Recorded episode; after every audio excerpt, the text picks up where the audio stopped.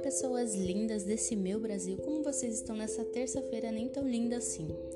Bom, eu tô bem eu vim falar sobre um tema muito muito interessante que ele tá sendo recorrente nos últimos dias é, devido à morte de, um, de uma pessoa que se chamava George Floyd nos Estados Unidos.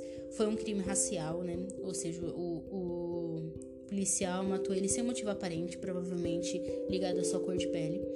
É, o policial não, não tinha um motivo certo para fazer aquilo. O George Floyd não mostrou resistência, não estava armado e ele continuou ali sufocando ele até a morte. Mas não é sobre isso que eu vou falar especificamente, né? Mas eu vou falar qual é o papel do branco na, na luta racial, né? Porque a gente tá vendo diversas manifestações e, meu, manifestações incríveis e que devem acontecer. E qual é o nosso papel para ajudar ou para pelo menos não atrapalhar, digamos assim. Não atrapalhar não é o bastante, mas já é um começo. Então esse vai ser o tema: qual o papel do branco na luta racial? O primeiro ponto é a gente entender que hoje a gente vive numa sociedade no qual o racismo ele é estrutural. Ou seja, ele vem de muito lá de trás, tipo, tá nas raízes da nossa sociedade e eles são perpetuados e passados, tipo, de pai para filho, na escola, a gente aprende na TV e ele às vezes é tão sutil que a gente não consegue perceber. Mas quem sofre com ele acaba sendo escancarado na nossa cara e sofrendo com isso por muito tempo. E como que a gente faz para desviar disso e para não cair nessas armadilhas? O primeiro passo, na verdade, é o conhecimento. E aí eu vim trazer alguns termos, algumas coisas que eu escuto e tentar desmistificar para que a gente consiga ter uma discussão mais plena, digamos assim, para que a gente comece a falar o real papel do branco na luta racial. O primeiro termo que eu vim trazer foi o racismo reverso. Esse é um termo que eu já vi muita gente usar, já escutei de familiares, já escutei em rodas de conversa, Inclusive, eu, há muito tempo atrás, cheguei a usar ele de uma forma muito, muito, muito errônea. Mas ainda bem que eu fui atrás, eu pesquisei e eu me eduquei. E, meu, hoje eu vejo, tipo, o quão ridículo ele é. é basicamente, ele nasceu ali nos anos 60 nos Estados Unidos. Ele ganhou força de verdade nos anos 70, é, porque foi quando começou a os movimentos por igualdade começaram a crescer e aí ele foi ganhando força e forma. E a gente pode ver que aqui no Brasil é meio que isso que está acontecendo, né? As pessoas elas começam a trazer essa ideologia conforme o, o, as políticas públicas relacionadas à igualdade racial ou até mesmo o, o ativismo sobre a causa, eles crescem, essas ideologias vêm junto e vão ali acompanhando. É, mas se a gente for reparar, o próprio termo ele é controverso, né? Porque ele fala de um racismo reverso, e reverso é o oposto, né? É o contrário. Então, racismo reverso seria o não racismo. É, mas a gente entende o que as pessoas querem dizer quando elas falam racismo reverso. Seria meio que o racismo contra os brancos. E é meio complicado falar de racismo contra brancos. Eu não tô aqui para falar o que é racismo, porque eu nunca sofri racismo mas eu peguei aqui uma fala de um professor mestrado em filosofia, o Salviano Feitosa. Ele fala um pouco sobre o porquê que o racismo reverso não existe e eu acho interessante mostrar para vocês a fala dele porque é uma coisa que eu concordo e que eu acho que pode agregar. O racismo, na verdade, ele é muito mais do que uma diferença de cor de pele. Ele está baseado em um preconceito aliado ao poder. O que, que o Salviano fala disso, né? Ele fala que o racismo reverso não existe, porque o racismo se caracteriza por um conjunto de elementos apoiados em fatores sociais, políticos, econômicos, religiosos, culturais e, sim, e simbólicos, que estabelecem situações de inferioridade a determinados grupos étnicos. Ele até mesmo cita que isso está digamos que direcionado ou relacionado a uma espécie de fragilidade branca. Ele fala que há uma dificuldade é, das pessoas brancas de lidar com o estresse de terem seus privilégios ameaçados.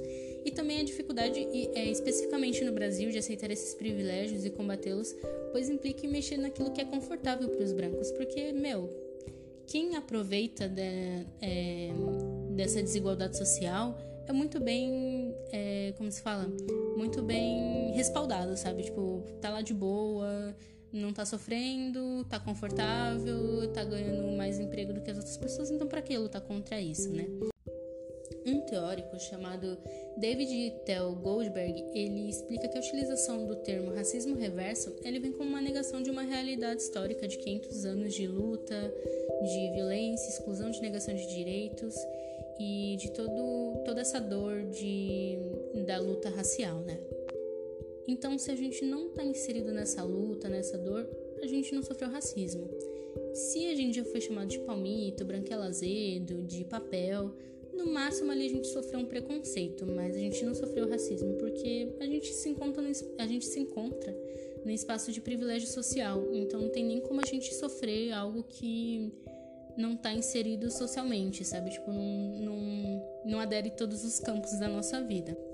Segundo uma antropóloga chamada Jane Hasler Hill, acusações de racismo reverso tendem a negar a existência do privilégio branco e o poder do branco na sociedade. E aí a gente entra no segundo ponto que eu queria aqui trazer para vocês. Algumas pessoas, inclusive, já chegaram a me questionar é, qual seria o privilégio branco, né? Falaram que não tem privilégios e pedisse para que eu explicasse o que seria o privilégio, o privilégio branco. Então aqui eu trouxe alguns para que a gente pudesse entender melhor o que seria esse tal privilégio. Bom, basicamente a gente não precisa se preocupar se o nosso cabelo ou se a nossa cor de pele será decisivo numa entrevista de emprego no qual a gente vai fazer.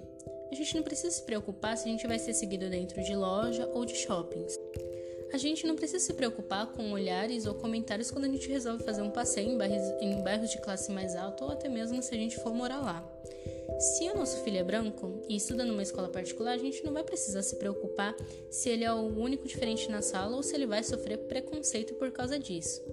Também, se a gente tem um filho branco, a gente não precisa se preocupar se ele de mochila e uniforme será confundido com alguma outra pessoa e se ele poderá levar um tiro no percurso de casa para a escola ou da escola para casa. Em abordagens policiais, dificilmente a primeira coisa que a gente vai pensar é se a gente vai ser machucado, se vão usar força que não deveriam com a gente, ou se no pior caso a gente vai ser morto.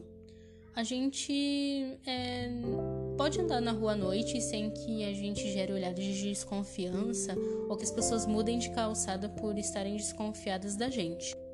A gente pode até ter um ataque, ser ignorante, mal educado, que a gente não vai receber nenhuma constatação que isso tem a ver com a cor da nossa pele. A gente não precisa ficar se questionando se o nosso colega ele ganha mais do que a gente só porque a cor da pele dele é diferente. A gente provavelmente não vai ouvir um comentário sobre o, cheiro, o nosso cheiro ou o cheiro do nosso cabelo relacionado com a cor da nossa pele. Um, a gente também provavelmente não vai passar por nenhuma situação no qual vão confundir é, a gente com a babá dos nossos filhos ou cuidador ou qualquer coisa do tipo que não sejam que não sejamos a, realmente as mães dos nossos filhos. Isso já aconteceu inclusive com a minha mãe. A gente vai ouvir bem menos vezes na vida que a gente vai ficar mais bonita se assumir um padrão de cabelo que não condiz com o nosso natural as chances da gente desenvolver ansiedade social por causa da cor da nossa pele são nulas. E se por acaso a gente decidir fazer um podcast, a gente tem muito mais probabilidade e oportunidade de ser ouvida por pessoas brancas do que se uma pessoa preta fizesse o podcast. E eu fui bem superficial, falei só algum deles, mas aqui a gente já pode concluir que todos nós brancos, pelo menos usufruímos dos benefícios ligados à nossa cor e ao nosso poder social. E sendo assim, a gente já dá um primeiro passo de não ser totalmente alienado e da gente, pelo menos, tentar não atrapalhar as causas e as lutas. Mas dar só esse passo não é o bastante. É, segundo o Juarez Xavier, o chefe de departamento de comunicação social da Unesp, para que a gente supere essa desigualdade é necessário que haja uma ação política conjunta da sociedade. O negro ele é protagonista da luta política contra o racismo há praticamente 500 anos. É, e tem uma parcela branca aí da sociedade que não se mobiliza efetivamente na luta. E nem sequer eles tentam não atrapalhar. Eles só ficam na deles e, meu, perpetuando o racismo, né? Então, de uma forma mais prática, eu vou tentar falar como que nós brancos podemos ajudar na sociedade e nessas causas. O primeiro ponto é reconhecer que a nossa bolha social e onde a gente vive ele não significa que é a realidade. É, existem outras realidades além da nossa e a gente tem que abrir os olhos para isso. Não é porque você não viu acontecer que não existe. Não devemos atrapalhar a luta deturpando falas e querendo diminuir as dores. Entender também que não é papel do preto educar o branco, no máximo é o papel deles falarem sobre as suas dores para eles mesmos, para compartilhar suas experiências. Entender principalmente que é nossa obrigação correr atrás disso e de nos educar e educar nossas crianças para que a gente não continue perpetuando esse sentimento horrível e essa visão de, de racismo que temos socialmente. A gente jamais deve passar por cima da causa e reverter a ponto de querer ensinar para o preto que é o racismo. É nosso dever conscientizar os outros brancos e continuar perpetuando a causa. Por mais desconfortável que pareça ser, a gente pode ser que perca amizades, pode ser que fique brigado com parente, mas assim, pra gente é só desconfortável falar, para muita gente é desconfortável viver. Então, é mais importante com que todo mundo tenha espaço social do que com o nosso ego de ah, eu vou me manter caladinho, assim tá bom e não quero mexer nos meus privilégios. Devemos parar para ouvir vozes pretas, ouvir é, realidades, ouvir experiências, é, produção de conteúdo, ver vídeo, ler livro, ter referências. Assim a gente expande o nosso norte e a gente consegue ver pelo outro lado também.